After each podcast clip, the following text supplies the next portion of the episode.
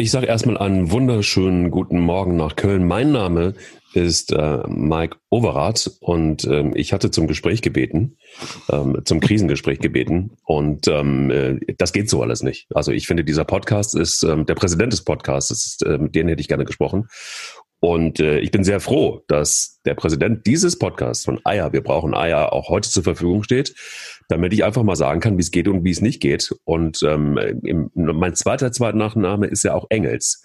Dementsprechend ähm, haben wir jetzt alle, fast alle der, eine der Steff. Bitte? Der Steff. Der Steff. Der Steff, genau. Und äh, jetzt können wir gleich irgendwie drüber sprechen, finde ich, äh, wer denn jetzt von uns eigentlich Präsident oder Vizepräsident zumindest beim ersten FC Köln wird. Und ähm, diese Diskussion zu führen, dafür brauchen wir vor allen Dingen eins, nämlich Eier. Wir brauchen Eier. Der Podcast mit Mike Kleiss und Thomas Wagner. Also ich muss ja schon mal erst sagen, bevor du jetzt weitersprichst, also ich finde es wirklich schon mutig in einer, in einer Zeit, wo wir jetzt zwischen zwei Spielzeiten stehen, wo die eine so abgeschlossen ist. Die Nationalmannschaft beginnt diese Woche wieder. Äh, Lionel Messi will für 700 Millionen wechseln, dass du hier im Podcast wieder mal mit dem ersten FC Köln beginnst. Also, ja. also ich weiß jetzt nicht, ich, du schaffst das wirklich schon ganz schön überproportional, deinen Herzensclub hier einzubauen. Aber gut, dann werden wir uns auch diesem Thema natürlich stellen. Ich wollte einfach nur, ähm, wie soll ich sagen, bei diesen großen Namen, die hier im Gespräch sind, ja, also ich meine, Overath, Engels, äh, Schumacher, da können wir ja Kuhlmann, Weber. Kuhlmann, Weber. Ich meine, ähm, da muss sich Herr Messi einfach erstmal hinten anstellen. So ist das beim Weißen Ballett aus Müngersdorf. Und ähm, sie haben aufgetanzt bei Herrn Wolf, was äh, dabei rausgekommen ist, man weiß es nicht. Oder ist es eigentlich schon passiert? Ich weiß, ich habe den Überblick verloren, ehrlich gesagt, über den eigenen Lieblingsclub, weil man es nicht glauben kann, dass tatsächlich das passiert, was da passiert. Und eigentlich sollte man sich ja eigentlich für die Bundesliga vorbereiten. Und äh, man hat ja auch noch so ein bisschen Transfergeschichten zu tun.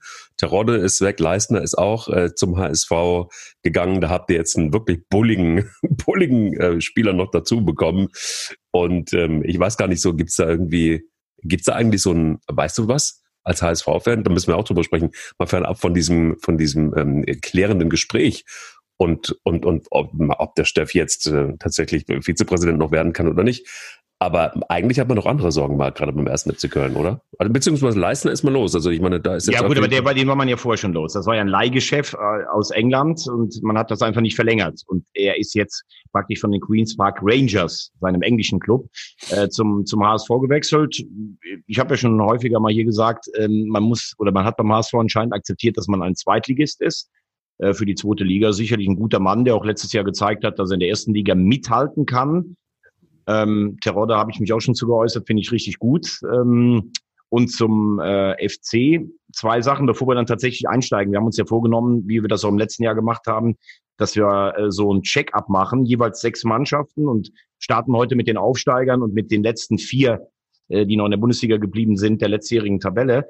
Beim FC muss man sagen, ähm, das sind natürlich verdiente Helden, von denen du gerade gesprochen hast. Äh, und wenn die sich Sorgen um ihren Verein machen, dann ist das auch legitim.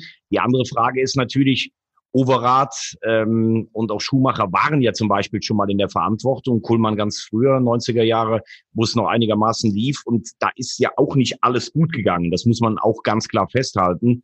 Und ähm, wenn, wenn die, die selbst in der Verantwortung waren, dann sagen, wir müssen jetzt mal reden, hat das vielleicht manchmal einen Beigeschmack. Auf der anderen Seite muss ich sagen, das äh, neue Präsidium ist jetzt knapp ein Jahr im Amt, wollte eigentlich alles so ein bisschen äh, zusammenführen, Kräfte bündeln. Das scheint ja nicht gerade äh, so zu laufen. Und äh, die Geschichte, auch wenn wir jetzt vielleicht ein bisschen gerade geschmunzelt haben, wenn Stefan Engels sagt, ich habe mich beworben für das Amt des Vizepräsidenten und das wird nach seiner Aussage vom Mitgliederrat und äh, Stefan Müller-Römer verhindert, dann muss ich einfach nur als insgesamt sagen, ohne natürlich Detailkenntnisse zu haben, man wollte die Mitglieder mehr einbinden, man wollte demokratischer sein.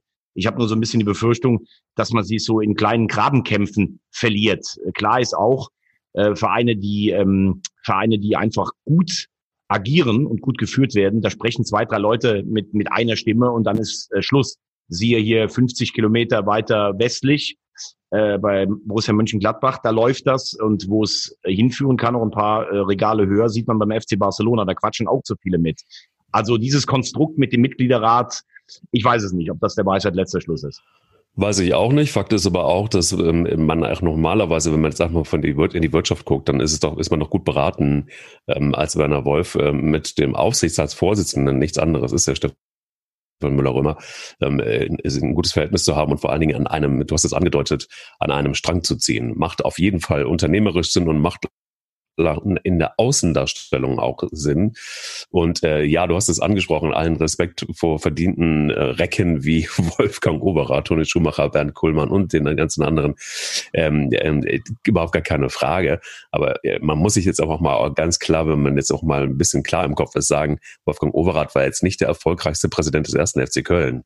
Also, äh, wobei auch nicht der unerfolgreichste. Also er hat, er hat den Verein drei Jahre in der Bundesliga gehalten, was zu der Zeit äh, wirklich schon äh, bemerkenswert war.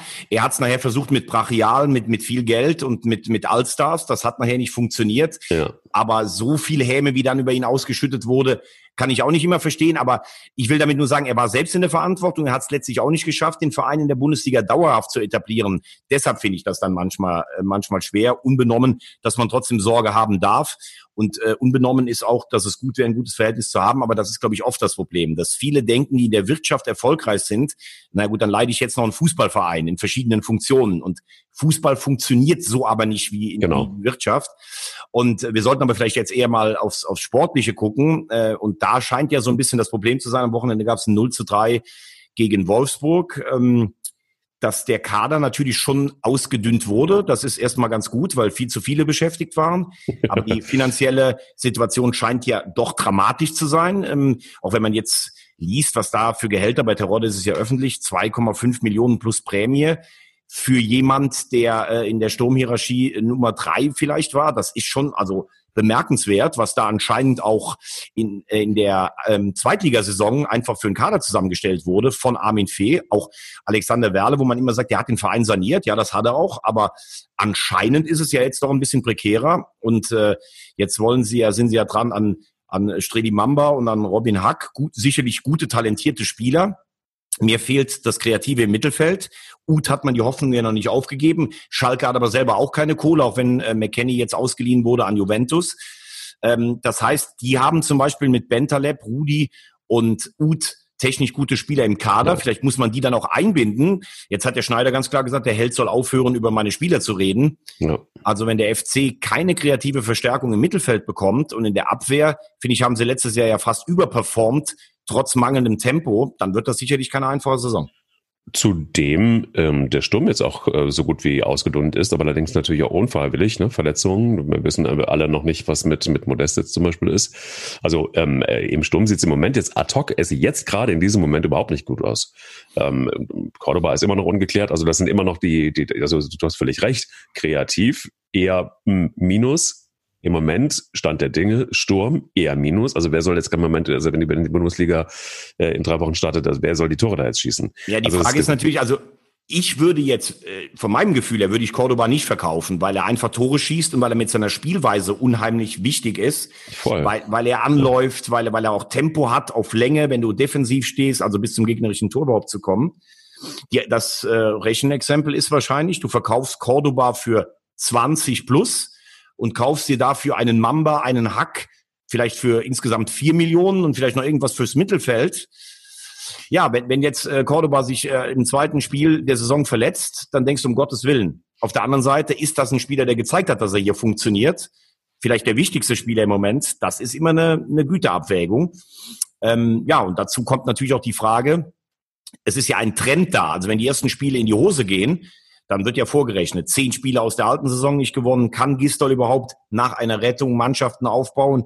Absolut. Das ist nicht keine einfache Situation insgesamt, muss man sagen. Und ich glaube, ich meine, das wissen die ja selber, äh, dass man sicherlich finanz äh, dass man personell noch ein bisschen nachlegen äh, muss. Aber da geht's ja Köln nicht anders als Bremen und Schalke. Es scheint halt im Moment finanziell nicht zu gehen.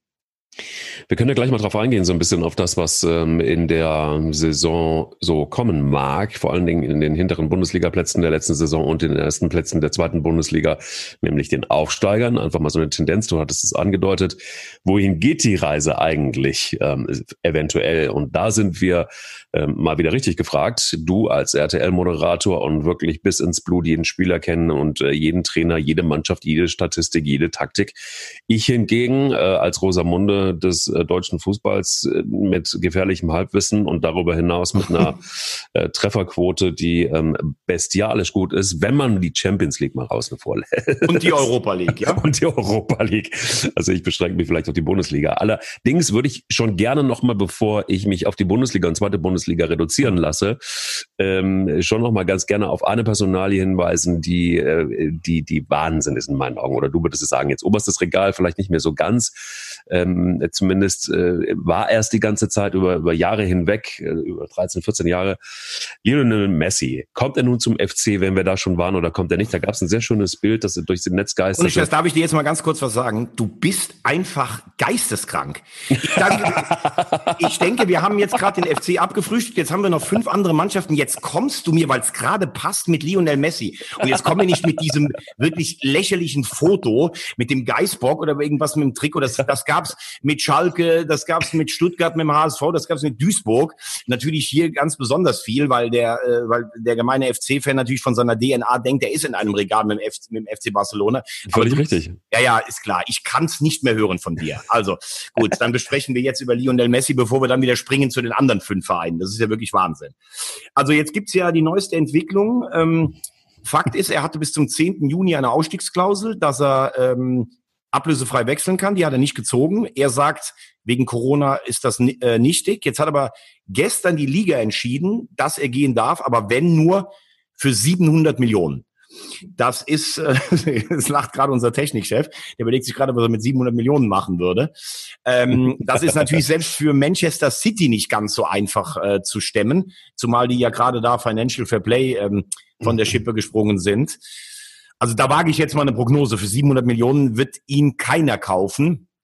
Ähm, es gibt ja mehrere Facetten in dem ganzen Fall. Also A, diese Traumbeziehung Barcelona, Messi, wo man dachte, das geht eigentlich nie zu Ende. Man hätte ja eigentlich gedacht, der spielt jetzt vielleicht noch zwei, drei Jahre in Barcelona, dann ist er Mitte 30, dann geht er noch nach Argentinien zurück zu seinem Heimatclub Rosario Central, spielt da vielleicht noch ein, zwei Jahre, wie das Maradona gemacht hat, und dann beendet er seine Karriere. Er hat ja eigentlich vielleicht noch zwei große Ziele, die Champions League noch einmal zu gewinnen, um mit Cristiano Ronaldo zu, gleich zu ziehen und mit Argentinien äh, noch einen großen Titel zu gewinnen. Da wäre ja die Möglichkeit der Copa America oder vielleicht spielt er noch eine Weltmeisterschaft. Äh, übrigens, diese Häme habe ich auch schon mal hier an der Stelle gesagt. Äh, er war für mich im WM-Finale 2014 äh, mit der beste Mann auf dem Platz. Also zu sagen, Messi kann keine großen Titel, das ist lachhaft. Jetzt muss man aber auch sagen, in den letzten Jahren hat er nicht mehr alleine das Spiel von Barcelona tragen können.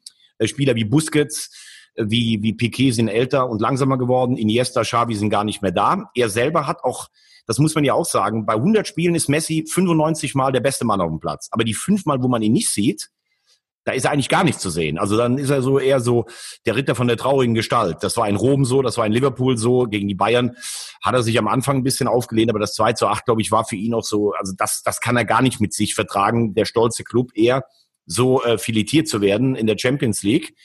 Und deshalb will er, glaube ich, weg. Er ist, glaube ich, auch dieses ewige Gezänk im Verein satt. Also dieser Präsident hält sich ja nur noch mit einer taktischen und rechtlichen Wolte nach der anderen da. Also Barcelona ist ein richtiger Chaos-Club geworden. So, und jetzt will er weg. Und dann wäre natürlich die Frage, wo kann man überhaupt hingehen? City, weil er Guardiola so gut kennt. Paris, weil da die Kohle ist, du aber im Alltag in der Liga vielleicht nicht so auf die Knochen bekommst. Inter Mailand, weil da wächst was. Die haben Kohle, die haben dieses Jahr zweimal als Zweiter gezeigt, da könnte was kommen und er könnte gegen Ronaldo äh, ähm, vielleicht sich sogar durchsetzen oder vielleicht sogar Juve mit Ronaldo zusammen. Ähm, das wären so verschiedene Optionen. Allerdings glaube ich, dass das jetzt echt äh, eher zu einer Schlammschlacht wird, weil ganz ehrlich gesagt, in der heutigen Zeit, du kannst für Messi meiner Meinung nach nicht mehr mehr als 100 Millionen, das ist eh schon Wahnsinn, ausgeben, weil du hast ja keine langfristige Rendite eigentlich davon und äh, wie gesagt, 700 Millionen, das sind äh, Mondpreise. Wird auch mit Sicherheit nicht passieren. Aber ähm, gibt es denn tatsächlich, also ich meine, eher rumgeflaxe ohne Ende und diese ganzen äh, Geschichten, die durch soziale Netzwerke geisteten, also diese, diese gefakten ähm, äh, Bilder mit Trikots und so weiter, wo er dann überall spielen soll in der Bundesliga. Aber ist er denn eine Option tatsächlich eventuell sogar für einen deutschen Verein? Und ist es etwas, ähm, wo, wo Lionel Messi sagen würde, ach, das ist adäquat für einen Lionel Messi? Also Bayern München, da gibt es nicht viele Mannschaften. Gibt's nee, in, Deutschland gibt's, in Deutschland gibt es tatsächlich nur Bayern wo man sich das vorstellen könnte. also wenn die Bayern ähm, bei Harvard sagen, den holen wir nicht für 100 Millionen, den ich trotzdem für, für einen Riesenkicker halte, dann, dann glaube ich nicht, dass die Bayern jetzt in der Größenordnung noch einen Transfer machen. Die andere Frage ist natürlich, wenn du so eine gut funktionierende Mannschaft hast, wie die Bayern im Moment haben, du musst ja für Messi dein ganzes System umstellen. Also du könntest jetzt taktisch sagen, gut, Lewandowski ist der Mittelstürmer und Messi kreist so als zweite Spitze um ihn rum. Das könnte ich mir sogar taktisch noch vorstellen. Aber ein Messi würde ja praktisch jeden Ball fordern. Auf der anderen Seite kommt er zu einer Mannschaft, die gerade vor Selbstbewusstsein platzt, weil sie die Champions League gewonnen haben. Also ich würde jetzt vom Gefühl her sagen, dass ich nicht glaube, dass Hansi Flick sagen würde, ich möchte jetzt unbedingt Messi in meine Mannschaft einbauen, wobei es wahrscheinlich für jeden Trainer auch irgendwie ein, ein Genuss ist, mit dem zusammenzuarbeiten. Aber vom Gefühl her sehe ich es nicht. Vor allen Dingen sehe ich es nicht, weil ich nicht glaube, dass die Bayern da groß einsteigen werden. Also ich glaube, er braucht einen Trainer wie entweder Guardiola, der da ist, oder er braucht diese ultimative Herausforderung, sich vielleicht auch mit Ronaldo einfach nochmal zu messen. Oder aber, in Paris habe ich ja auch gesagt, in einer etwas vielleicht in einer Liga, wo du nicht so, äh, die ein bisschen unter Spanien äh, steht, dass du vielleicht, ähm, dass du vielleicht dahin gehst. Also vom Gefühl her würde ich sagen, entweder man rauft sich doch noch mal zusammen oder er geht zu Manchester City. Wäre mein. Tipp. Ja, mein Tipp ist ein ganz anderer. Ich brauche, also du hast es ja angesprochen, gerade die, die, die Trainer, die er eventuell braucht. Ich finde, er braucht einen Trainer wie Lucien Favre. Ähm, der, ja. Der, der, der, der kommt gut mit ihm klar und ich glaube auch, da Lucien Favre ja verschiedene taktische Spieloptionen immer braucht und gerne hat, ähm, ist es etwas, wo er vielleicht eine, eine neue Spielform, eine neue Taktik nochmal aufbauen könnte. Und äh, sie haben die Kohle dazu. Ähm, die 100 Millionen haben sie locker in der Portokasse. Insofern. Nee, haben sie, haben sie natürlich nicht locker. Nee, natürlich nicht. Hat keinen, keinen Verein in der Bundesliga locker. Aber ähm, ich könnte mir vorstellen, dass es zumindest im Hause Messi mal vielleicht irgendwann mal eine Überlegung gibt. Nein, Spaß beiseite. Ich fände es äh, wahnsinnig schön. Ähm, ich habe mich damals ja auch total gefreut, als Raoul ähm, in, ähm, auf, in, auf Schalke aufgelaufen ist. Ähm, das war schon irgendwie, das war schon irgendwie geil. Da freut sich der kleine Deutsche ja auch so ein bisschen. Ne? Also wenn so ein Weltstar dann plötzlich in der Bundesliga spielt. Ja, wobei, wobei vielleicht, hm, das ist eigentlich ein ganz guter Vergleich. Auf der anderen Seite hinkt er vielleicht doch ein bisschen. Ich glaube, dass man sagen muss, dass Messi vielleicht dann doch, also Raoul ist absolute Legende, absolute Weltklasse, aber Messi ist dann vielleicht doch noch mal einen Tick mehr. So, so, so, so Spieler, die es eigentlich, also Messi gehört ja sicher zu denen, wenn du sagst, die zehn besten aller Zeiten. Da ist Raoul schon ein Regal darunter. Schalke war ja damals äh, die Verbindung über Metzelder, mit dem er noch äh, bei Real zusammengespielt hat. Und der hatte einfach so zum Ende seiner Karriere auch nochmal Bock, was zu machen. Stimmt. Eigentlich ganz gutes, äh, ganz gutes Beispiel, weil du hast es ja gerade gesagt, wir haben jetzt beide mit dem Augenzwinkern drüber. Dortmund ist in Europa so zwischen, würde ich jetzt sagen, so zwischen Position 8 und 15. Das würde man sich vielleicht anhören, aber ich kann mir das einfach nicht vorstellen. Da müsste Messi schon sagen, ich bin jetzt so begeistert von dieser gelben Wand, ich möchte da ein Jahr noch spielen. Aber ich glaube, Messi ist noch eher getrieben jetzt auf Titel, auf die allergrößten Titel, als es Raoul war, der trotzdem den Pokal gewonnen hat, überragend in Schalke gespielt hat, absoluter Publikumsliebling. Aber die Konstellation, glaube ich, ist, ist ein bisschen eine andere. Und äh, ich habe eben gerade die vier, fünf Vereine aufgezählt, die man sich überhaupt vorstellen kann. Ich glaube sogar, ich glaube sogar Real Madrid würde sich jetzt nicht trauen, ähm, an Messi ranzugehen. Und das würde Messi, glaube ich, auch äh, dem FC Barcelona und all seinen Fans nicht antun wollen. Also dieser Kreis ist schon sehr, sehr beschränkt. Ach, Mann, ey. Ich habe gedacht, so ein Montag wäre wär, wär eigentlich gut, um mich mal als Rosamunde mal emotional abzuholen und zu sagen, ja, das kann ich mir total gut vorstellen, damit ich auch ein bisschen Hoffnung habe in diesem ja, ja, klar. Ja, ja, klar. Wie gesagt, du hast ja schon heute so, also Messi geht nach Dortmund, ähm, kommen wir, weil die Entfernung gar nicht so weit ist vom ersten FC Köln auf Messi und Barcelona. Also ich meine, du hast schon genug hier rausgeblasen an Rosamunde-Dingern, ja, aber... Wir da wir muss hatten, ich jetzt wirklich sagen, nein, das geht so nicht. Also ja, da, wir hatten, wir hatten auch schon tolle Stars in Köln. Petit, Maniche, ja, das waren damals, äh, also die haben hier Christian auch Christian Dolberg, der äh, langsamste Argentinier, ich glaube, der lief auf 100 Meter 19,8 zum Beispiel. So wie ich. Nein, das stimmt ja nicht. Oder, oder der erste Brasilianer, CC, der hatte nur eine Schneeallergie, deshalb hat er nur fünf Spiele hier gemacht. Oder Avelaze, der hat mal irgendwie bei einem Hallenturnier war der Torschützenkönig, da kam aber dann der Bruder. Also hier waren schon noch ein paar richtige Asse unterwegs. Aber natürlich haben die auch mal äh, Weltstars gespielt, aber, aber ganz ehrlich, wir haben auch junge Hörer. Jetzt hör auf. Also ich möchte jetzt in diesem Podcast vom HSV und vom FC nichts mehr hören. Von deinem oh. und meinem Verein, jetzt ist erstmal Schluss hier ganz kurz. Das ist irgendwie, guck mal, jetzt wird der Gazier aus der Vulkaneifel plötzlich zum Jürgen Klopp. Das ist eine klare Ansage, aber ja. gut. Gut, ähm, gut, dann haken wir diese Themen einfach ab auf das Thema Messi und, und, und stürzen uns vielleicht erstmal. Nein, aber, aber nur noch eins äh, zum Abschluss, ja. Messi, das würde mich aber tatsächlich interessieren, das kannst du mir vielleicht jetzt erklären. Bestimmt. Ähm, er hat ja sicherlich auch für sich mal überlegt, gehe ich mal irgendwo anders hin. Was macht das denn eigentlich mit der Marke Messi? Du stehst ja irgendwann auch als Spieler vor so einer Frage, bleibe ich immer bei dem Verein oder, oder wechsle ich nochmal irgendwann? Ne? Ähm, wie siehst du denn auch dieses, dass das ja jetzt wirklich total unschön wohl zu Ende geht zwischen Messi und dem FC Barcelona? Ja, das ist schon, das ist, da, da ist im Grunde genommen schon alles ins Wasser gefallen. Also, das ist, das ist durch das Thema. Er beschädigt sich jetzt quasi selber mit dieser Aktion. Ähm, das hätte nie an die Öffentlichkeit gelangen dürfen. Ähm, entweder du spielst weiter bei Barcelona und erfüllst deinen Vertrag oder aber du hast eine zweite Möglichkeit, du hast ein so schlagendes Angebot von einem Top-Club, damit du die Marke Messi noch aufrechterhalten kannst. Aber da gibt's nicht viele. Also, wen gibt's da denn? Da gibt's Real Madrid, da gibt's vielleicht noch von mir aus Liverpool, aber selbst Liverpool ist schon sehr edgy. Ähm, wen haben wir dann noch in Italien? Auch das ist ja, schwierig. Zumal Liverpool würde, glaube ich, von der Spielweise ja gar nicht reinpassen. Richtig. Und dann kommt dazu, ähm, welche, welche Fußballmarken gibt es, die an, die für einen Lionel, also für die Marke Lionel Messi Bestand haben können. Da gibt's nicht viele. Und wenn du, entweder du hast dann tatsächlich wirklich so ein Angebot oder so, und dann gehst du dahin, das ist die zweite Version, oder die dritte Version ist, du klappst das Buch zu und sagst vielen Dank.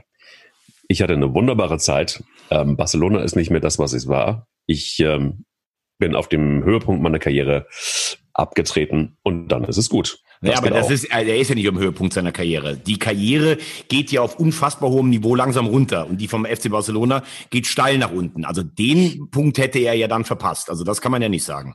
Ja, aber dann hast du es zumindest sauber. Also, ne, also äh, machen wir uns nichts vor. Der Knabe ist tatsächlich über 30. Der ähm, wird maximal noch, du sagst es, ein Jahr, zwei noch spielen können. Ähm, äh, aber bevor du dann zu Cosmos New York gehst oder so, ja, dann, dann, dann wird's ja, dann wird's ja auch räudig irgendwann. Nein, für die Marke wenn, wenn ist es, wenn er, wenn er, wenn er was Kleineres macht, dann geht er nach Argentinien zurück. Also meine ja, aber das darf er nicht machen. Das darf er nicht machen. Also auch dieses Floor, diese, das hat er dann wieder so ein bisschen was, ähm, kriegt dann nach Folklore. So, ich gehe zurück nach Argentinien und äh, komme zu, gehe zurück zu meinen Wurzeln, bla bla. Sagt bla. ausgerechnet Rosamunde Pilcher. Also heute ja, stimmt das hier, ist, hier stimmt ja gar nichts. Na, ja, da ist aber die Feuerwehr des SC Baden-Baden jetzt plötzlich unterwegs und sagt dann irgendwie, äh, ja, 19 Sekunden auf 100 Metern, äh, habe ich auch damals noch geschafft. Ähm, nee, das, das funktioniert bei, bei einem Messi nicht mehr. Du hast ja gerade eben selber gesagt, ich zitiere Thomas Wagner, der sagte, ähm, das ist, also äh, ein Raoul ist eben nicht Welt, Welt, Welt, Weltklasse, der ist ein Regal unten drunter, aber Messi gehört dann zu den zehn Besten aller Zeiten. Und wenn du zu den zehn Besten aller Zeiten gehörst, und da gebe ich dir völlig recht, dann kannst du halt nicht zurück nach Argentinien, also du kannst das schon, aber du spielst da kein Fußball mehr.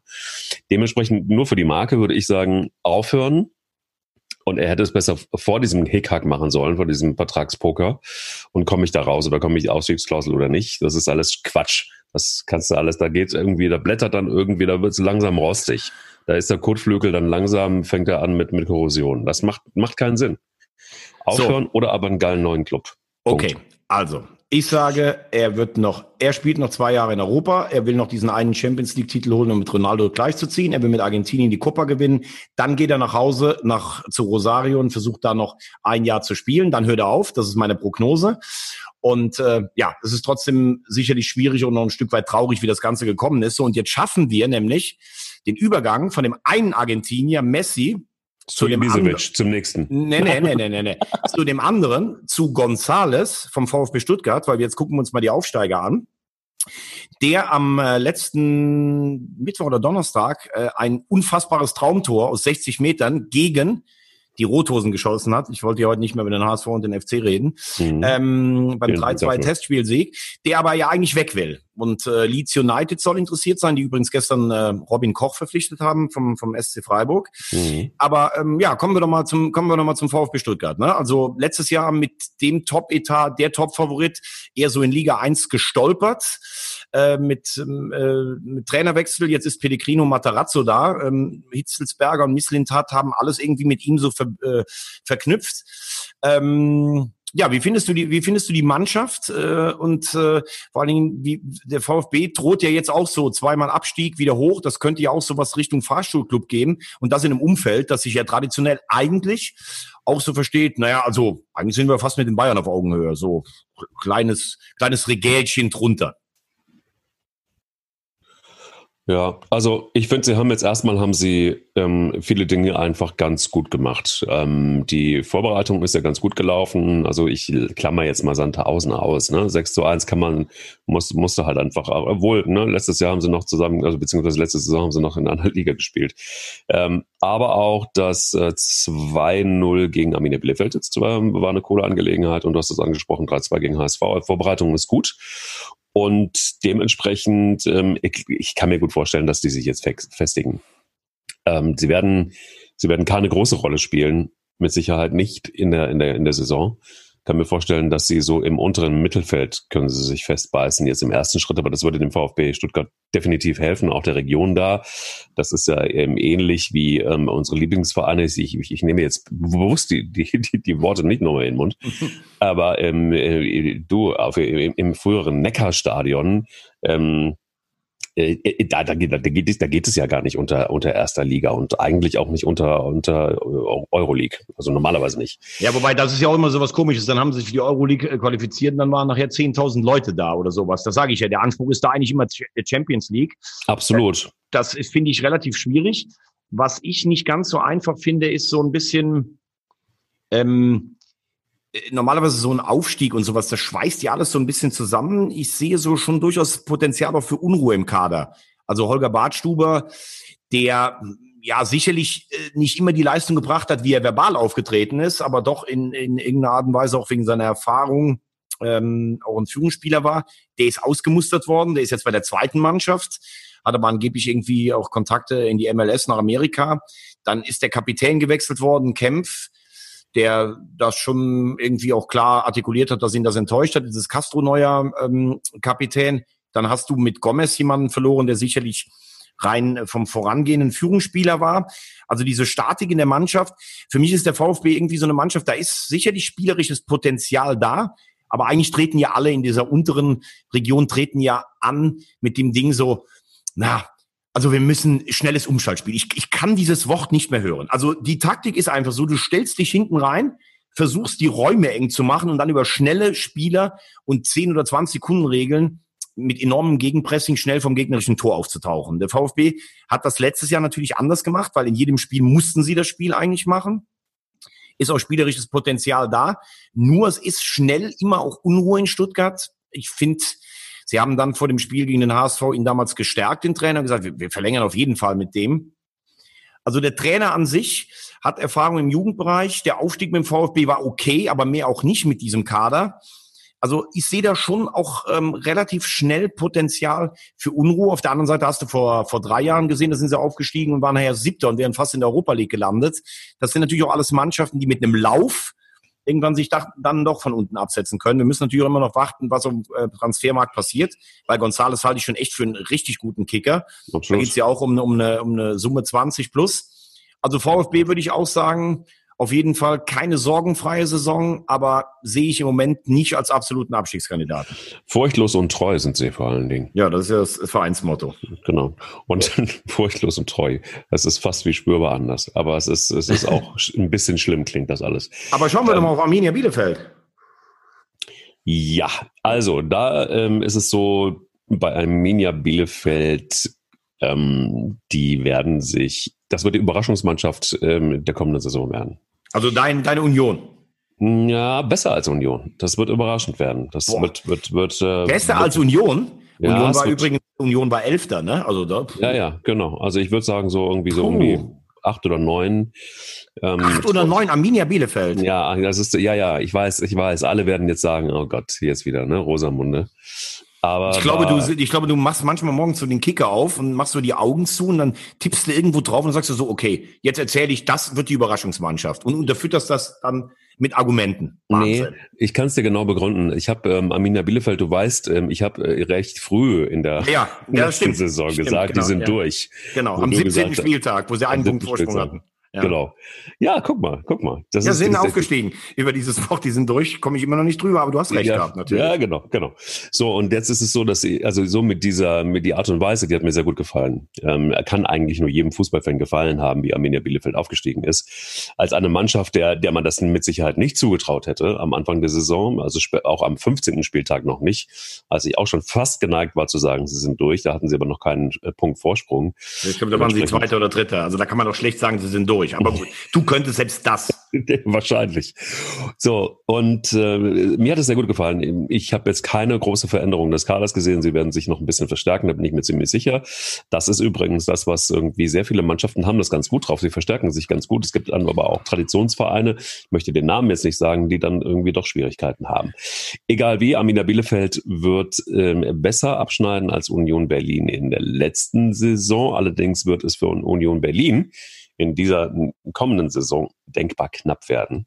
Das machen wir aber ähm, dann ja, haben wir ja nächste Woche. Haben wir nächste Woche.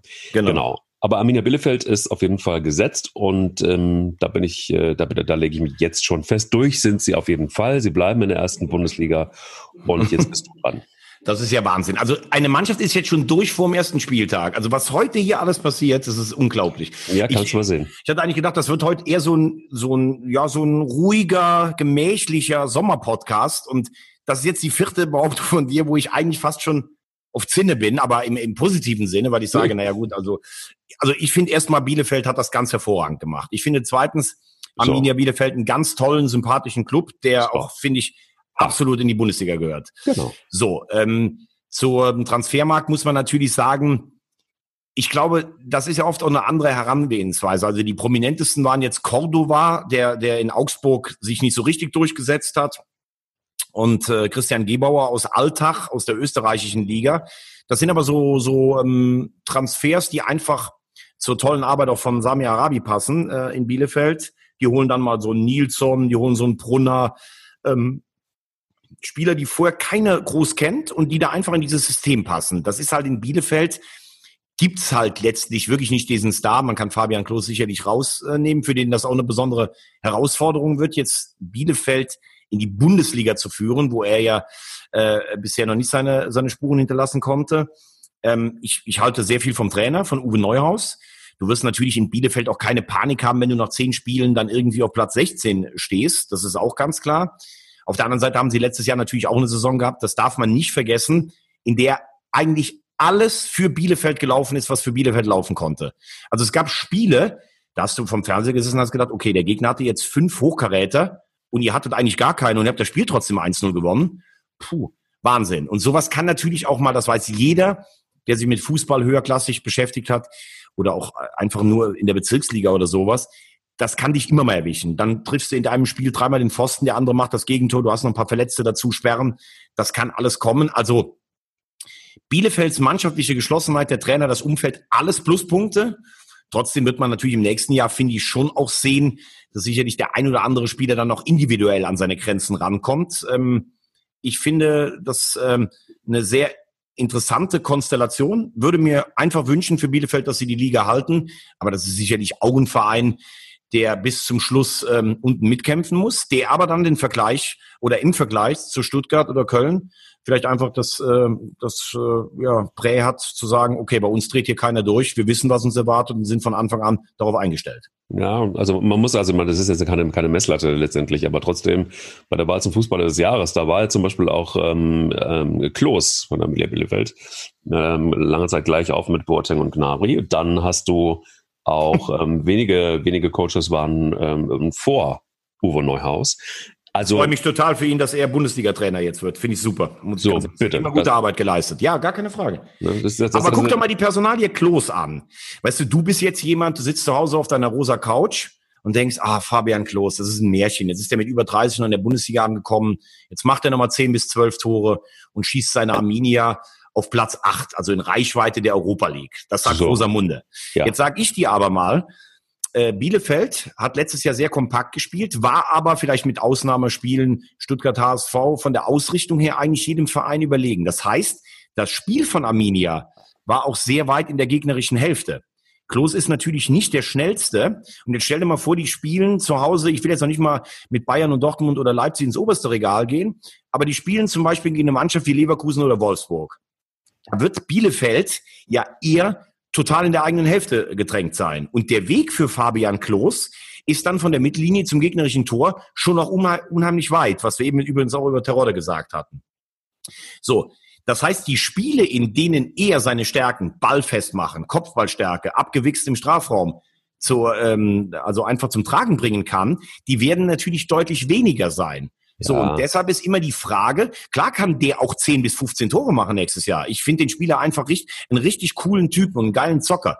Aber das Spiel wird sich schon ganz klar ähm, verändern. Und da ist jetzt Klose von seinen Läuf äh, Klos, von seinen läuferischen Fähigkeiten, muss man erst mal gucken, ob das so zusammenpasst. Dafür hat er aber Noel Ja, aber dafür hat er Noel Niemann. 20 ja. Jahre alt, kommt von 1860 München aus der dritten Liga und hat sich da richtig freigespielt, hat ein bisschen gebraucht.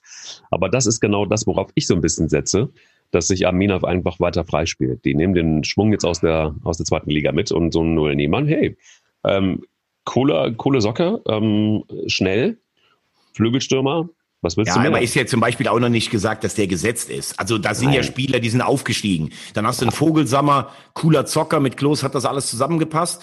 Also nochmal, das ist eine, eine, eine coole Truppe. Da sind noch so ein paar Desperados dabei, die woanders ausgemustert wurden. Und sie haben halt schon von der Spielweise, finde ich, viel. Sie sind aggressiv, sie sind unangenehm zu bespielen. Sie haben auch, wie Hartl, ein paar coole Zocker dabei.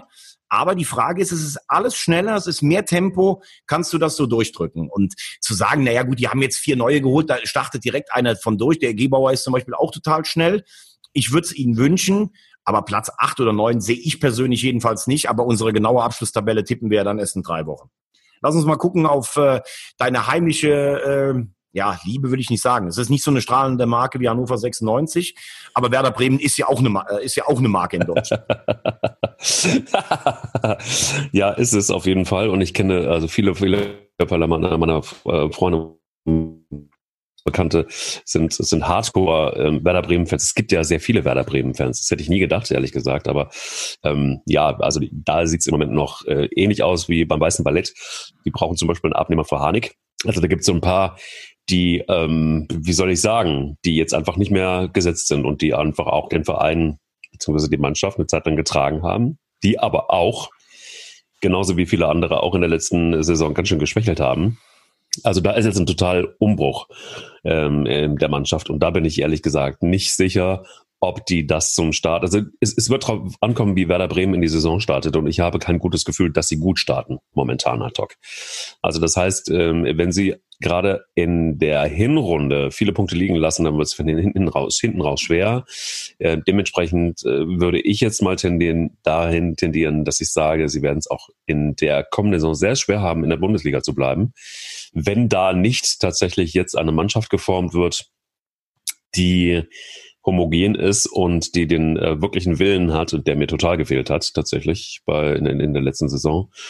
Und ähm, ja, Herr Kofeld wird sich auch dran messen lassen müssen, ob er das Vertrauen denn erfüllen kann, das ihm da immer wieder geschenkt worden ist. Auch da bin ich nicht hundertprozentig sicher. Ich finde, er ist overrated. Und ähm, Shoutout nach Werder Bremen, überhaupt gar keine Frage. Gut, dass ihr drin gebleiben, äh, geblieben seid, das ist überhaupt nicht die Frage.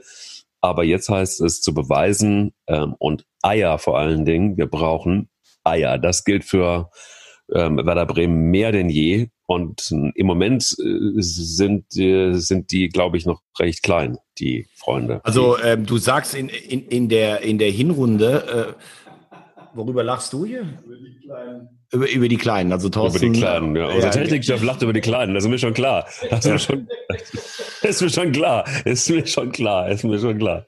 Aber ähm, also, schneiden wir nicht raus, Leute. Das schneiden wir nicht raus. Das kann ich sagen. So viel kann ich sagen. oh, Mann. Ja. Also du sagst, ähm, du rechnest nicht mit ihnen in der Hinrunde. Das sehe ich eigentlich. Also ich finde, das Startprogramm ist eigentlich eher gemalt für, für Werder. Also die starten gegen, gegen Hertha zu Hause, die sicherlich eine gute Rolle spielen werden. Dann fährst du aber nach Schalke.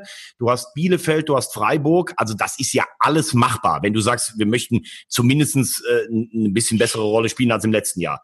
Ähm, du kannst sicherlich ähm, aus dieser Euphorie, dieser Last-Minute-Rettung trotzdem was mitten in die neue Saison rübernehmen. Du hast aber auf der anderen Seite, und das sehe ich tatsächlich auch als Problem, du hast eigentlich keine Chance, große Veränderungen im Kader durchzuführen. Mhm. Man hat ja gehofft bei Rasica, dass man äh, über 30 Millionen von RB Leipzig bekommt. Das wird ähm, wohl nicht geschehen, obwohl ich jetzt gehört habe, dass Schick, der Stürmer, der von, von Rom ausgeliehen war, der wird wohl nach Leverkusen gehen, weil Leverkusen wiederum Kevin Volland an den AS Monaco abgibt. Also jetzt fängt langsam der Transfermarkt so an, sich ein bisschen zu bewegen. Vielleicht überlegen Sie sich das doch nochmal. Nur der hat natürlich letztes Jahr auch nicht seine Leistung so gebracht und jetzt munkelt man, wenn überhaupt, vielleicht so um die 15 Millionen. Das ist natürlich nicht das, was sich Werder vorgestellt hat. Dann so ein Klasen und ein Eggestein, die natürlich auch Gesichter dieser Krise waren, die man eigentlich viel weiter oben im Leistungsniveau verortet haben. Die müssen jetzt auch mal gucken, ob sie wieder an ihre alte Leistung anknüpfen kann. Pavlenka wollte man verkaufen, auch um Geld zu generieren. Hatte mit Capino eigentlich eine gute Nummer zwei da. Jetzt ist Pavlenka auch noch immer da. Das heißt, eigentlich selbes Personal, mhm. ähm, selber Trainer, der zwei Jahre äh, ordentlich bis gut gearbeitet hat, der letztes Jahr schlecht gearbeitet hat. Mhm. Man hat an ihm festgehalten. Ich sehe schon Potenzial bei Kofeld. Was letztes Jahr, finde ich, echt störend war, was aber natürlich auch ein bisschen der Situation geschuldet ist, weil du jedes, jede Woche eigentlich ein Scheißergebnis erklären musst er hat natürlich auf der Plattitüdenparade hat er wirklich also von 1 bis 80 alles abgerissen, was da war. Ja. Und äh, gut, er hat dann irgendwann gesagt, ich bin der, der, der beste und der richtige Mann hierfür. Das war zumindestens mutig. Die Mannschaft hat ihn nicht im Stich gelassen. Ähm, ich schätze ihn intelligent genug ein, um auch einiges zu hinterfragen, was letztes Jahr schiefgelaufen ist. Äh, es gab ja auch durchaus kritische Töne aus der Mannschaft. Boah, wir haben eigentlich bis zur Winterpause überhaupt nicht gedacht, dass wir um den Abstieg spielen. Das fällt natürlich auch im Trainerbereich rein. Aber ich würde ihm schon auch raten, wenn ich das darf, in diesem kleinen Podcast, sich in der kommenden Saison ein bisschen zurückzunehmen und einfach so zu sehen, dass er Werder so danke. im Bereich zwischen neun und 13 oder 14 parkt, dann ist alles gut. Danke, danke, danke. Weißt du warum? Ich hätte nämlich Flor, äh, Florian Kofeld einen, einen Topf Kresse gegeben. Weißt du warum? ne? Einfach mal die Kresse halten. Ah, okay. Ähm, weil, okay. weil es einfach auch äh, dieses ganze Theater. Um, die kleine Kresse. Ja, die kleine Kresse. die, die kleinen. Also die ja. kleinen, äh, auf die kommt es auf jeden Fall an, aber die können auch viel, die kleinen meistens. Ähm, nein, ähm, Fakt ist, oh Gott, bevor ich mich jetzt hier verliere, äh, nein, das ganze Theater zum Beispiel auch in in den Vorbereitungsspielen, um äh, Florian Friedel, der dann wieder öffentlich irgendwie... Marco Friedel meinst du? Marco, Entschuldigung. Florian Kofeld und Marco Friedel. Genau. Dankeschön. Ähm, genau. Äh, das war mir einfach auch schon wieder zu viel. Deshalb einfach mal die Kresse halten und einfach mal gut Fußball spielen und einfach mal eine Mannschaft zusammenbauen und dann ist alles gut. Weil eins ist safe, Claudio Pizarro ist nicht mehr mit dabei ja gut, und, aber der hat ja äh, letztes Jahr schon gar keine Rolle mehr gespielt. Nein, natürlich nicht, aber das ist der gute Geist gewesen, der Werder Bremen den Arsch gerettet hat. Safe. Naja, das, das weiß ich nicht. Also ganz Doch, ehrlich, er hatte in, in, der Sommer, in der Wintervorbereitung, als denen das Wasser bis zum Hals stand, äh, saß der in einem Bötchen äh, mit, äh, mit einem Glas Caipirinha. Also ja, mache ich auch immer. Ja, also. Claudio Pizarro, Riesenkarriere. Alle, alle, alle Hüte, die man ziehen kann. Aber im letzten Jahr war das gar kein Faktor mehr. Und äh, ich glaube auch nicht, dass der jetzt unbedingt zur guten Stimmung bei Bremen letztes Jahr beigetragen hat. Also das ist jetzt wirklich äh, Märchen Märchenkapitel 14,3 bei dir aus Rosamunde liest vor, auf, seinem, auf seiner rosa Couch mit der kleinen Kresse. Ja, vielen Dank, vielen Dank. Ja. Herzlich willkommen bei Sky, Claudio Pizarro. Ich höre dir gerne zu und äh, du wirst weiterhin mein Held bleiben. Vor allen Dingen mit dem Bart und mit den dunklen Haaren bist du auf jeden Fall jemand, der ganz, ganz, ganz, ganz, ganz äh, weit oben angesiedelt ist, wenn wir sagen, Eier, wir brauchen Eier. Aber lass uns gerne weiterreden über äh, Aufsteiger und Absteiger. Ja, äh, richtig. Also wir haben jetzt noch zwei Teams, die wir jetzt ähm, äh, noch beleuchten. Ähm, das sind Mainz und Augsburg. Ich äh, starte mal mit dem FC Augsburg. Ähm, wo ich mich so ein bisschen frage, weil wir auch darüber geredet haben, was eine Mannschaft auszeichnet. Die DNA, ich glaube, die sind jetzt seit elf Jahren in der Bundesliga. Dafür auch allen Respekt. Das ist richtig stark, wenn du siehst, was in der Zeit für Teams runtergegangen sind, vielleicht auch nicht mehr hochgegangen sind oder zu einem Fahrstuhlclub geworden sind. Ähm, die machen ja da so eine kleine Trutzburg. Stefan Reuter muss der härteste Pokerer und Zocker am Verhandlungstisch sein. Ähm, ich weiß noch nicht, ob sie sich nicht dieses Jahr so ein bisschen überhoben haben. Sie wollten irgendwie so einen ganz anderen Fußball spielen. Also Heiko Herrlich hat zwar Augsburg in der Bundesliga gehalten, aber ich glaube, der Punkteschnitt war schlechter als der seines Vorgängers Martin Schmidt. Er hat erstmal schön Daniel Bayer rasiert auf eine Art und Weise, hm, also ist ja Mr. FC Augsburg. Das ist natürlich nie einfach, wenn so ein verdienter Spieler dann irgendwann nicht mehr in dein System passt. Aus der Ferne betrachtet fand ich es nicht besonders in, ähm, äh, elegant. Dann hat man Andreas Lute, ein Publikumsliebling, der immer eine loyale Nummer zwei war und am Ende in den letzten neun Spielen Augsburg mit die Klasse ähm, gehalten hat, hat man eingetauscht gegen Ginkewitz. Es hieß, Lute sei ein bisschen zu, zu forsch und meinungsstark gewesen. Also, wenn ich das alles zusammenfasse, sage ich, ich finde, Augsburg spielt alles andere als einen attraktiven Fußball. Spielerisch für mich eine der schwächsten Mannschaften der Liga. Heiko Herrlich, große Vorschlusslorbeeren, hat auch in Regensburg zum Beispiel gut äh, geliefert. Finde auch, da haben wir auch hier schon drüber geredet, manche Auftritte neben, äh, neben dem Platz oder an der Seitenlinie, wie Bälle da reinwerfen oder dieser angebliche Bodycheck damals, wo er in Gladbach umgefallen ist, von ich kaufe mal gerade Zahnpasta und erkläre euch mal, wie das im Lebensmittelladen war. Mhm. Finde ich auch alles ein bisschen schwierig. Also ich habe ja letztes Jahr getippt, dass Augsburg absteigt. Da haben sie mich mal wieder eines Besseren belehrt. Aber ich finde, das wird auch mal wieder eine ganz, ganz schwere Saison, wobei man sagen muss, wenn du elf Jahre Bundesliga spielst, dann hast du natürlich auch schon eine gewisse Erfahrung in diesen kniffligen äh, Situationen. Es ist immer eklig, in Augsburg zu spielen. Ja, also sie haben äh, die Vorbereitungsspiele ziemlich gut abgeschnitten, ehrlich gesagt, und sie sind da auf jeden Fall relativ ja, souverän.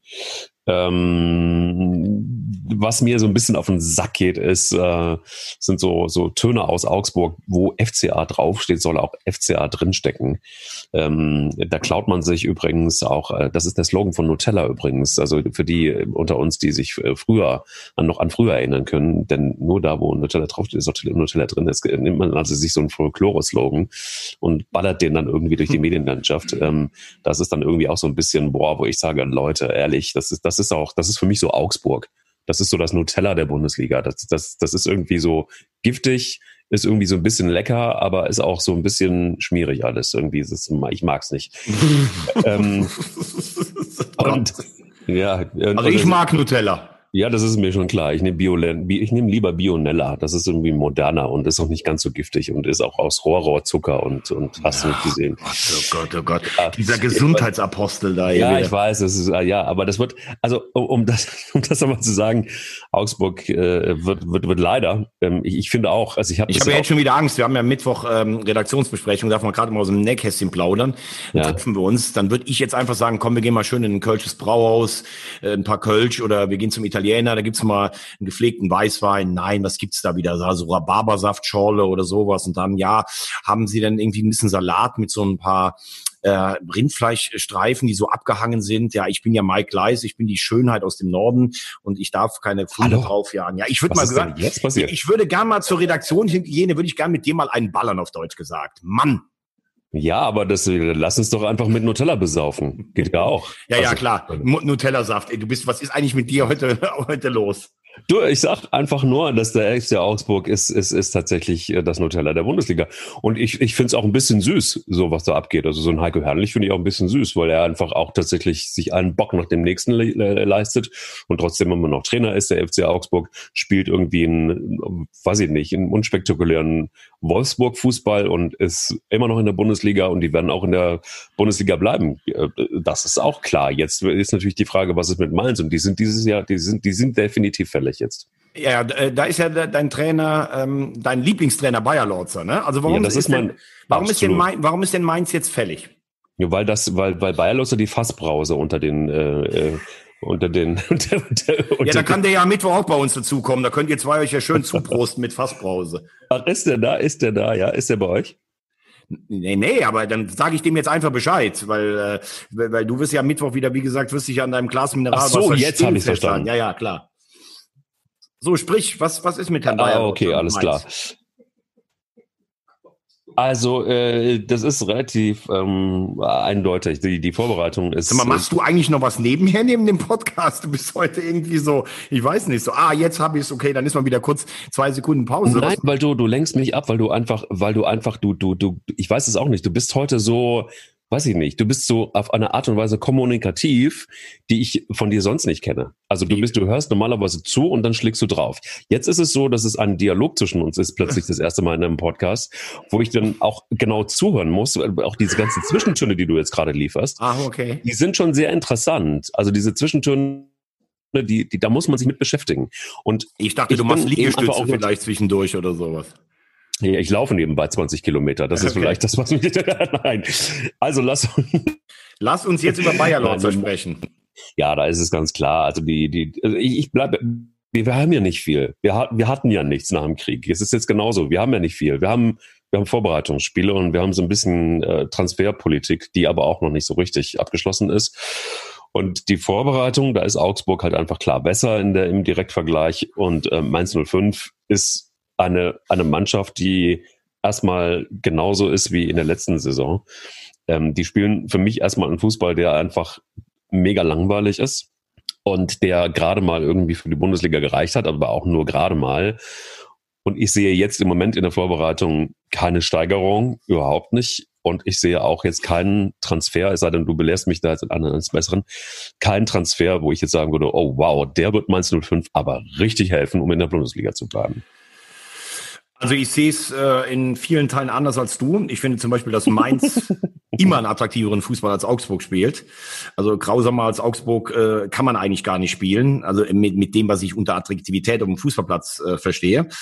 Ähm, bei, äh, du hast jetzt gerade die Neuzugänge angesprochen, da ist jetzt nichts so dabei, wo ich jetzt sage, boah, da würde ich jetzt direkt äh, sagen, das ist Wahnsinn. Sie haben einen sehr guten Innenverteidiger, ein Talent mit Luca Kilian aus Paderborn geholt insgesamt ähm, finde ich das Potenzial von Mainz nicht so schlecht wie du. Ich finde aber schön, es gab ja da, hast du ja sicher auch verfolgt in der Vergangenheit, so ein bisschen auch teilweise so ein bisschen unappetitliche Diskussion darüber, ähm, kann sich der Mainzer Fußballfan noch mit, mit dieser Mannschaft identifizieren? Da ist ja dieser eine Vereinsmitglied gesagt nee, das ist mir, sind mir zu viele, die irgendwie aus dem Ausland kommen. Das meine ich mit unappetitlich.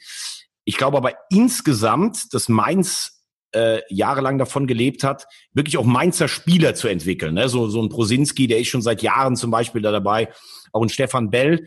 Und die standen so für eine Mainzer DNA. Also Leute, die Mainz nicht nur als Durchgangsstation für den nächsten Karriereschritt begriffen haben, äh, sondern die auch, die einfach für Mainz 05 standen. Und äh, in den letzten Jahren hat man wahnsinnig viele richtig starke Talente gefunden. Also da auch ähm, Chapeau an Rufen Schröder aber die waren tatsächlich nach einem oder zwei Jahren wieder weg. Und ich glaube, wenn du in Main spielst, so bisschen auch mit dieser ganzen Historie, wie oft äh, ganz tragisch gescheitert am Aufstieg an die Bundesliga, mit Klopp und Tuchel, emotionale Ausnahmetrainer an der Linie, auch dieses Mainzer Gefühl, dann brauchst du schon einen Stamm an Spielern, die länger da sind. Und ich glaube, das hat man auch erkannt. Ähm, man äh, sieht sich jetzt nicht mehr einfach nur als Durchlauferhitzer für europäische Top-Talente. Und was ich bei Mainz wirklich bemerkenswert finde, ich hätte letztes Jahr so am 30. Spieltag, hätte ich gedacht, die steigen ab. Da lief alles gegen Mainz. Die haben unglücklich verloren, zum, Beispiel zu Hause gegen den FC Augsburg. Bayer Lotzer schien ja so als Trainer, boah, in Köln hat's nicht geklappt, wird's jetzt in Mainz auch nicht klappen und wie die sich da aus der Scheiße rausgezogen haben mit, äh, mit, mit spektakulären ähm, Erfolgen, vor allen Dingen auch wie die im Endspiel zu Hause gegen Bremen dann gespielt haben beim 3-1. Das hat mir schon allerhöchsten Respekt abgenötigt. Ich sehe auch Bayer Lorzer nicht so kritisch wie du. Also du musst so eine Saison auch dann mit dem Klassenerhalt mal zu Ende bringen. Klar, es fehlt dieses Jahr so auf den ersten Blick die Mannschaft, wo du sagst, wie letztes Jahr Paderborn, die steigen auf jeden Fall ab und dann brauchst du nur noch einen hinter dir, um zumindest die Relegation äh, zu erreichen. Aber Mainz, die können mit diesen extrem schwierigen Situationen richtig gut umgehen. Die waren in den letzten Jahren schon ein paar Mal abgeschrieben. Also ich sehe Mainz nicht als Absteiger. Puh. Tja. Puh, ja, puh. Tja. Ja, das aber lass, dann, dann lass uns doch noch kurz reden, weil wir jetzt unsere ersten sechs schon schön abgehandelt haben. Das ist sehr kurzweilig heute, wie ich finde. Ja, aber absolut, ähm, absolut. Das lass uns doch noch, genau, lass uns doch noch an die, an, lass uns noch zwei Themen ansprechen. Ähm, ein kleiner Ausblick auf die Länderspiele, äh, die ja jetzt diese Woche anstehen. Aber äh, Vedat Ibisevic, 100.000. Äh, also, wahrscheinlich empfindet er es als Ehre für Schalke 04 zu spielen. Es steht drin, er spielt für 100.000. Was sagst du dazu? Du, es ist relativ einfach. Ähm, wenn ich 36 wäre, würde ich mich auch über 100.000 freuen als Fußballspieler. ähm, Wahnsinn, der FC Schalke 04 verpflichtet die Feuerwehr vom SC Baden-Baden. Das wäre ja. mal jetzt ein Transferkuh. Du, ich habe schon mit, ähm, ich habe schon, ich habe definitiv schon mit äh, Schneider gesprochen und, und Schneider sagte zu mir, also für 100.000 am Tag ist das völlig in Ordnung. Und nein, also bei Ibisevic wirklich, also ich, ähm, äh, also auch für 100.000 nicht. Es tut mir furchtbar leid, aber auch für 100.000 nicht. Also ich, ich verstehe überhaupt nicht, warum man jetzt Geld ausgeben will, aber auch 100.000 sind 100.000 und die 100.000 äh, sind ja, äh, sagt der Kicker, äh, die Bild sagt, wie du mir vorhin im Vorgespräch gesagt hast, das wusste ich noch gar nicht, sie sagen 2 Millionen, da sind dann Prämien. Nee, du hast mir, du hast mir gesagt 2 Millionen und hast mich gefragt, wo kommt denn die Diskrepanz her? Und dann habe ich vermutet, ich weiß ja nicht, also der Kicker ist für mich total seriös und die Bild ist immer richtig gut informiert. Also das ist ja schon ein Unterschied. Ich habe gesagt, ich kann mir höchstens vorstellen, dass das ein Grundgehalt von 100.000 ist, dass der aber eine sehr hohe Leistungs- und Punkteprämie hat. Und wenn man dann jetzt einfach mal selbst äh, wenig kalkuliert bei 35 oder 40 Punkten ist, dass er damit dann auf zwei Millionen kommen könnte. So habe ich dir versucht, die Diskrepanz zu erklären, ohne dass ich es weiß. Ich würde das sehr gerne sehen, wenn Ibisevic nochmal ein Tor schießt und dann mit Pfeil und Bogen an der, an der, an der, an der Seitenlinie steht und den Pfeil in die Menge schießt, den virtuellen. Ähm, das ist ja seine Geste immer gewesen bei jedem, bei jedem Tor. Ähm, nichts dagegen. Aber ehrlich gesagt, wenn das dann wirklich passiert, zeigt es die Hoffnungslosigkeit äh, bei Schalke 04. Und da muss ich ganz ehrlich sagen, das ist ideenlos. Das ist nach wie vor ideenlos. Und mir fehlt dann mittlerweile auch so ein bisschen die Fantasie, wie Schalke 04 ernsthaft ähm, weiterhin in der Bundesliga als äh, nächste strahlende Marke bleiben will, das ist äh, so beschädigt und so giftig und toxisch gerade in Gelsenkirchen. Keine Ahnung, was auch immer da passiert. Auf jeden Fall nichts Gutes. Und Ibisevic nochmal ähm, Respekt vor, vor, vor diesem Spieler. Der hat wirklich toll gespielt und ich mag ihn als Spieler. Und das ist vor allen Dingen auch jemand, der beißen kann und der kann vielleicht auch einer guten Mannschaft helfen. Aber der ist eher was für Union Berlin als für Schalke 04. Äh, ich bin da ehrlich. Also erstens mal geht man ja nicht von Hertha zu Union Berlin direkt, wenn man auch ein gewisses Publikum, ein gewisser Publikumsliebling bei Hertha war. Von der Bank, äh, von der Bank kommt. Ja, ja, nee, nee, nee, Moment, das stimmt ja nicht. Der hat ja am Schluss unter Labadia gespielt und er hat auch geliefert.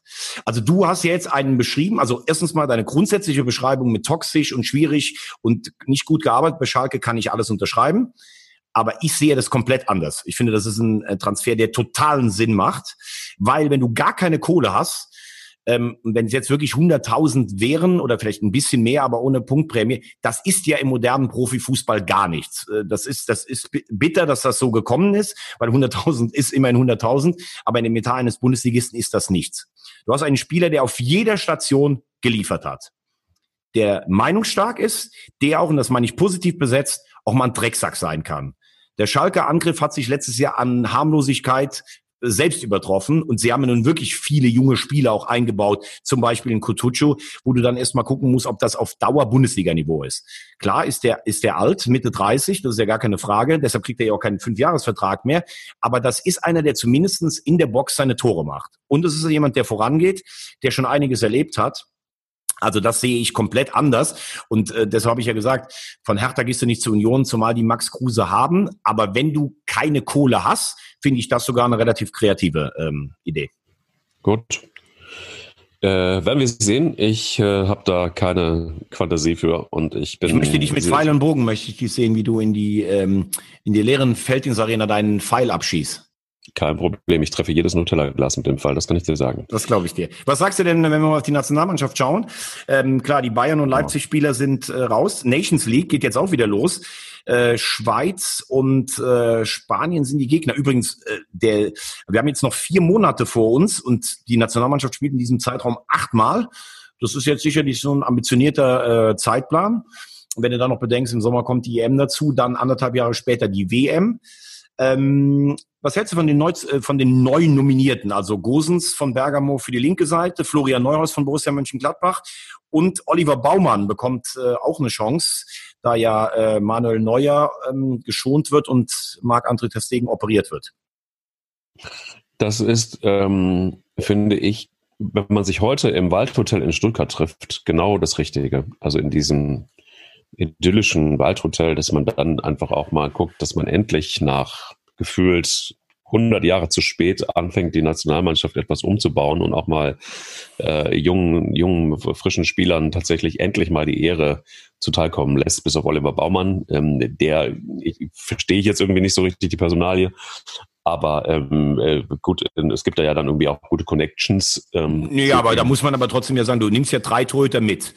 Äh, Leno und Trapp sind die beiden, die sich um äh, die Nummer drei äh, streiten. Und wenn du sagst, ich nehme dann noch einen dritten Torwart dazu, dann fallen mir auch nur in der Bundesliga Schwolo, der jetzt von Freiburg nach äh, äh zu Hertha gegangen ist, oder Oliver Baumann ein. Baumann hat in den letzten zehn Spiel, äh, äh Jahren die meisten Bundesligaspiele bestritten. Es gibt niemanden, der häufiger gespielt hat als er.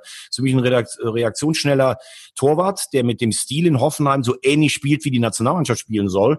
Äh, der wird ja keine große Karriere mehr in der Nationalmannschaft machen, aber jemanden zu honorieren, wir sind ein Torhüterland und zu sagen, du bist vielleicht in unserer internen Ranking die Nummer fünf oder sechs und dann, wenn die ersten beiden ausfallen, bist du dabei, kann ich absolut nachvollziehen. Ja, das weiß ich, was du meinst, aber ich bin ja auch so ein bisschen dann dabei, wo ich sage, okay, komm, dann gib doch einfach mal, fang doch an, also wenn er jetzt schon anfängt, den Jüngeren eine Chance zu geben, dann äh, besetzt doch diese Position einfach auch mal mutig. Aber mutig, Mut ist irgendwie nie die Sache von, von Jogi Löw gewesen. Und, und, und wenn es dann versucht hat, ist es meistens schief gegangen. Aber Fakt ist, ich finde es jetzt erstmal gut, was da passiert. Also ein Gosens, finde ich, hat es total verdient. Ähm, wird mit Sicherheit der, der Nationalmannschaft total helfen. Florian Neuhaus weiß ich jetzt nicht so genau. Ähm, ich freue mich hart über, über Leroy Sané, aber das ist eh klar gewesen, dass der, dass der, dass der, dass der wieder gesetzt ist, ähm, wenn er wieder gesund ist.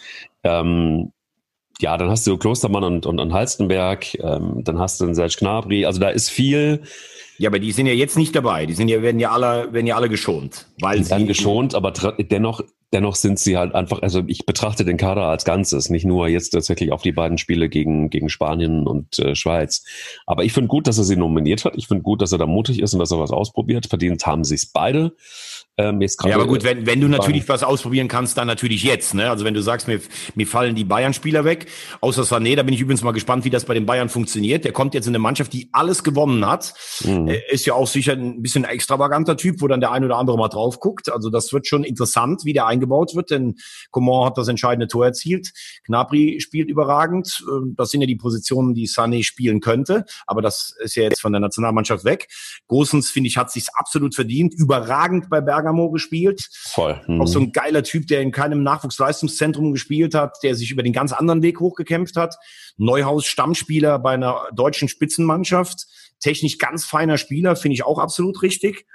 Ähm, jetzt hast du acht Spiele, da kann sich einiges äh, zusammenspielen. Da kann ich dann in dem Zusammenhang auch nicht hören. Also einerseits sagt die Nationalmannschaft immer, wir brauchen viele Spiele, um unsere junge Mannschaft zu äh, ähm, praktisch ähm, einspielen zu lassen. Dann höre ich wieder, ah, acht Länderspiele sind aber ganz schön viel Belastung. Ja, es ist sicherlich Belastung, vor allen Dingen auch eine mentale Belastung. Aber ganz ehrlich, wenn ich sehe, was andere Spitzensportler wie Ruderer, Schwimmer oder was weiß ich nicht machen, da sage ich dann jetzt mal ganz platt, hört bitte auf zu jammern. Äh, Habe ich jetzt von den Spielern noch nicht gehört, aber es gab ja im Umfeld den einen oder anderen, der das gesagt hat. Für mich wird interessant äh, sein Richtung Europameisterschaft. Einerseits hast du die vielen jungen Spieler, die was zusammen einspielen wollen, aber du hast natürlich die ständige Diskussion immer noch um Hummels, Boateng und Müller. Hummels überragende Saison in, in, in Dortmund, Boateng und äh, vor allen Dingen Müller überragende Saison bei den Bayern, alles gewonnen.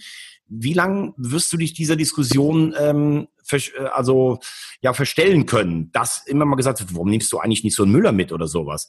Wir hatten ja schon mal darüber gesprochen. Ich glaube, das ist ein Spieler, der, wenn es gut läuft, ist unheimlich wichtig für eine Mannschaft ist, weil der dann antreibt, weil der dann auch Chef auf dem Platz ist. Wenn es bei ihm selbst nicht so gut läuft, kann der sicherlich auch Spieler blockieren in so einer Mannschaft, weil er ist ein Wortführer, er möchte jeden Ball haben und sowas und er hat in der Nationalmannschaft auch bis vor bis vor ein, zwei Jahren auch nicht mehr geliefert, die letzten zwei, drei Jahre. Also bis zur WM war er überragend und danach lief es auch nicht mehr so.